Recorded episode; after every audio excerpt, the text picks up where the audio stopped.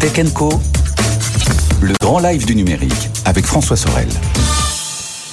C'est un expert en économie, en bourse et en technologie aussi. Il est avec nous dorénavant toutes les semaines. C'est Étienne Braque. Bonsoir Étienne. Quel accueil. Merci François. C'est le moins qu'on puisse dire et ça fait plaisir de te retrouver Étienne. Euh, à l'heure où la tech américaine souffre, la tech européenne, elle, limite la casse dans l'ensemble. C'est plutôt une bonne nouvelle. Et on l'a encore vu avec Capgemini. On a des exemples toutes les semaines, hein, puisque là on est en pleine période de publication d'entreprise et Capgemini qui a publié ses résultats hier. Alors je ne vais pas vous faire une litanie de cette publication, mais il y a un chiffre qui est marquant, c'est les effectifs. Ils ont bondi de 11% l'année dernière. On ne parle pas d'une start-up. Aujourd'hui, quand vous regardez les effectifs de Capgemini, c'est 360 000 salariés dans le monde. C'est le 33e employeur mondial. Alors que pendant ce temps, on a la tech américaine qui continue de supprimer des postes. Hein. L'exemple du jour aujourd'hui, c'est Intel, avec un groupe qui nous dit diminuer ses investissements, baisse de 66% du dividende, plan d'économie, 3 milliards de dollars cette année, avec un objectif de 8 à 10 milliards d'économies euh, d'ici 2025. Euh, Très violent quand même Hein, ces annonces. Un titre mm. Intel qui perd quasiment 3% euh, ce soir euh, à Wall Street. Alors on a plusieurs fois parlé du sujet, hein, mais Intel qui est de plus en plus concurrencé euh, par de nombreux acteurs dans les semi-conducteurs. Et puis la question que ça pose aussi concernant Intel, Étienne, c'est que Intel doit investir énormément d'argent en Europe, notamment pour ouvrir des usines. Est-ce que tout ça est toujours dans leur roadmap? C'est la question qu'on peut se poser il y a pas mal d'incertitudes. Mm. Et quand vous regardez le cours de bourse d'Intel, c'est moins 40% euh, depuis euh, un an.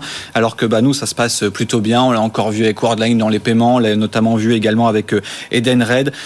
Là aussi, quand même une croissance impressionnante, 24% de la hausse du chiffre d'affaires. Vous avez un bénéfice qui est en hausse de plus de 23%. Et là aussi, on parle d'un groupe qui pèse plus de 13 milliards d'euros en bourse. Alors par rapport aux acteurs américains, c'est ridicule, mais quand même, on parle euh, d'acteurs qui ont grossi à une vitesse phénoménale, sachant qu'ils veulent doubler de taille d'ici à 2030. Et on a un cours de bourse qui est quasiment au plus haut historique sur Edenred. Tout ça, c'est à cause de vous, parce que vous savez tout le temps de leur carte ticket resto. Non. Alors, figurez-vous que l'argent qui dort sur votre carte ticket restaurant ou entre le moment où votre employeur crédite l'argent et le moment où vous le dépensez, il se passe plusieurs semaines, plusieurs mois. Et sachant que vous avez des plafonds journaliers, vous avez une visibilité de trésorerie qui est énorme. Et donc, en fait, ce flux de trésorerie pendant des années, il ne rapportait rien parce qu'on avait des taux qui étaient à zéro. Et aujourd'hui, avec la remontée des taux, il place cet argent eh à court terme. Et donc, ça fait des résultats financiers qui sont pas négligeables. Voilà, merci beaucoup Étienne. Avec nous en plateau euh, ce soir, nous accueillons Patrice Patrice Henrion. Bonsoir Patrice. Bonsoir François. Vous êtes le directeur général de Boa Concept, qui est une société spécialisée dans la fabrication et la commercialisation de convoyeurs modulaires intelligents pour les entrepôts. Il va falloir quelques explications quand même, Patrice. On va essayer. essayer. Expliquez-nous. Alors expliquez-nous. Boa Concept, c'est une entreprise stéphanoise créée en 2012. Mmh. Comme vous l'avez dit, on officie dans le monde de l'entrepôt, dans l'intralogistique. Si je le vulgarise, on automatise des entrepôts en créant des solutions de transitique, de stockage automatisé, de robots, le tout piloté euh, informatiquement pour euh, justement améliorer la, productivité de ces entrepôts. Tous les tapis roulants qu'on voit, enfin tous ces ce balai euh, parfois un peu impressionnant, hein, des colis, enfin des choses qui se baladent comme ça dans, dans les, ces centres de distribution. C'est en partie euh, vous qui vous en occupez? C'est en partie nous qui nous en occupons. C'est en partie une facette de notre métier. Euh, l'automatisation se traduit parfois par des convoyeurs, comme vous l'indiquez, de plus en plus par des robots, des robots de picking, des stations de stockage automatisées. L'idée étant de, de, réduire la pénibilité et de, et de maximiser ce qu'on ce qu'on peut traiter dans un entrepôt logistique. Étienne. Alors, on ne peut pas citer le nom de tous vos clients, mais si on veut en citer quelques-uns, il y a Geodis, hein, c'est la filiale logistique de la SNCF, on a Oscaro, on a Daer, on a également euh, King Jouet, pour euh, citer les, plus gros clients en partie chez vous que vous pouvez euh, citer. Et vous êtes rentré en bourse il y a bientôt deux ans, c'était en, juillet 2021, et ça se passe plutôt bien en bourse parce que vous êtes rentable. C'est sûrement aussi la clé du succès en bourse pour assurer les investisseurs. C'est sans doute l'une des clés. Hein. Oui, on ne peut pas citer tous les clients. On équipe aujourd'hui 150 sites euh, en France et en Europe. On est présent dans une dizaine de, dans une dizaine de pays. Euh, oui, une introduction en 2021 qui a été, qui a été un succès. Une introduction qui s'est faite, j'allais dire, d'une façon très euh, pragmatique. Nous sommes des gens pragmatiques. On est allé chercher de la visibilité. Avant de chercher un sujet financier, il y a des façons beaucoup plus beaucoup plus simple peut-être de lever, d'accéder à, des fonds. On est allé chercher de la visibilité, euh, de la notoriété. On n'aurait peut-être pas cette discussion ce soir si, euh, si on n'avait pas fait cet exercice mhm. d'introduction. Et on est allé chercher également une certaine forme de, transparence et une, dire une réassurance de nos clients. Une seule entreprise avec une forte croissance, on adresse des marchés de plus en plus gros. Mhm. Et quand vous répondez à un appel d'offres euh, du montant de votre chiffre d'affaires de l'année précédente, il est important de montrer pas de blanche. Et cette, cette, introduction en bourse nous a permis de répondre à de beaux marchés. Et de les remporter. Euh, Patrice, qu'est-ce que vous êtes challengé technologiquement? Est-ce que c'est un, un, une activité qui doit régulièrement se mettre à jour technologiquement? On voit qu'il y a beaucoup de robotique dans ce que vous faites. J'imagine qu'il y a de l'intelligence artificielle. Est-ce qu'il y a des remises en cause régulières de voilà de l'innovation? Alors, permanente. Euh, on exerce sur un marché, vu de loin, qui est très traditionnel. Le, le, la mécanisation existe depuis 30 ans en entrepôt. La spécificité des solutions qui nous ont permis de décrocher le pass euh, French Tech en 2017, c'est qu'on conçoit des choses façon euh, objet connecté, façon train électrique qu'on va venir moduler, installer, déplacer, modifier, dont on assure la réutilisation complète. Donc oui, on est challengé régulièrement, et c'est un monde qui bouge, qui bouge beaucoup aujourd'hui en France et en Europe, de par les habitudes de consommation qui évoluent aussi.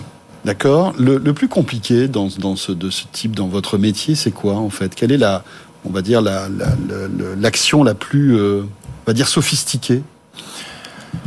Les solutions qu'on déploie aujourd'hui créent beaucoup de data. Historiquement, c'est de la mécanique. Aujourd'hui, c'est de l'informatique. C'est un métier d'informaticien qui se traduit mécaniquement par euh, des tapis, des convoyeurs, des robots, mmh. etc. Mmh. Et le, les choses les plus fines qu'on est amené à faire, c'est exploiter cette data. On génère de la data tous les mètres dans une installation qui va faire plusieurs euh, centaines de robots, plusieurs kilomètres de transitique. Et cette data a une vraie valeur. Et la valeur, euh, j'allais dire, qu'on peut créer à travers des solutions automatisées, a une valeur client finale, a une valeur pour les entrepôts logistiques. Et c'est sans doute une des choses les plus, les plus pointues.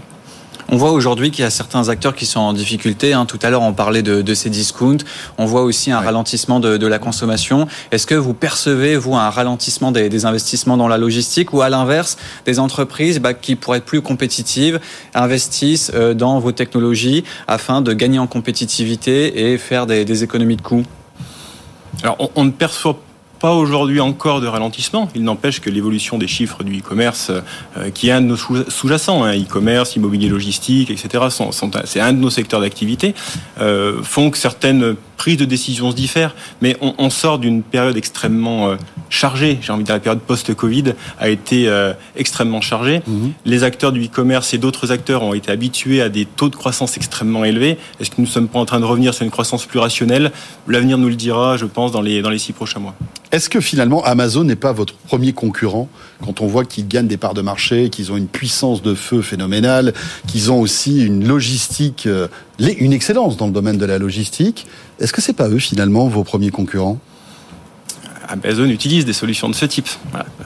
Je le dis, je le dis, je le dis, je le dis en souriant. Mais non, ce n'est pas un concurrent. Au contraire, ce sont des, ce sont des, des catalyseurs sur un mmh. marché qui euh, finalement euh, se démocratise de plus en plus. Historiquement, euh, l'automatisation, ce sont des grandes entreprises type Amazon ou des grands leaders euh, du e-commerce qui tiraient les sujets d'automatisation. Ouais. Aujourd'hui, les solutions qui sont déployées par Boa Concept, mais par, par, par nos confrères, sont des solutions qui, qui s'adressent à des marchés et qui, et qui démocratisent l'accès à l'automatisation. Et c'est une, une des baselines de l'entreprise. C'est comment on arrive à démocratiser des solutions qui finalement sont accessibles accessibles à des entrepôts comme Amazon, mais qui sont également accessibles à, des, à du e-commerce plus euh, de taille plus nationale. Si on, on a une excellence, un savoir-faire français dans ce domaine? Oui, je pense qu'on a un savoir-faire. Je pense qu'on a un savoir-faire. Historiquement, euh, le marché de la mécanisation était vraiment tenu côté allemand, j'ai envie de dire, hein, mmh. qui, était, qui, qui, concentre les grands acteurs de notre secteur, mais côté méca. Euh, côté, euh, côté industrie 4.0, on a de plus en plus d'acteurs très euh, très efficaces. Vous en recevez parfois. Hein. Vous avez reçu mes confrères d'Exotech. Ce sont des gens avec qui on, on ne sont pas des concurrents. On bosse avec eux sur certains entrepôts. Euh, eux dans la partie stockage, nous, dans la partie transitique. Ils sont de Lille. Et, et, je, et c'est des Lillois, là, c'est des ch'tis. et, euh, et qui s'entendent bien avec des Stéphanois, forcément. et, et, et, ce sont, et ce sont des activités qui démontrent un vrai savoir-faire aujourd'hui, euh, je pense, du marché français. Très bien, ben merci beaucoup euh, Patrice Henriand d'être passé par le plateau de, de Tech Co pour nous présenter en fait Boa Concept. Et merci à Étienne Braque. Merci François.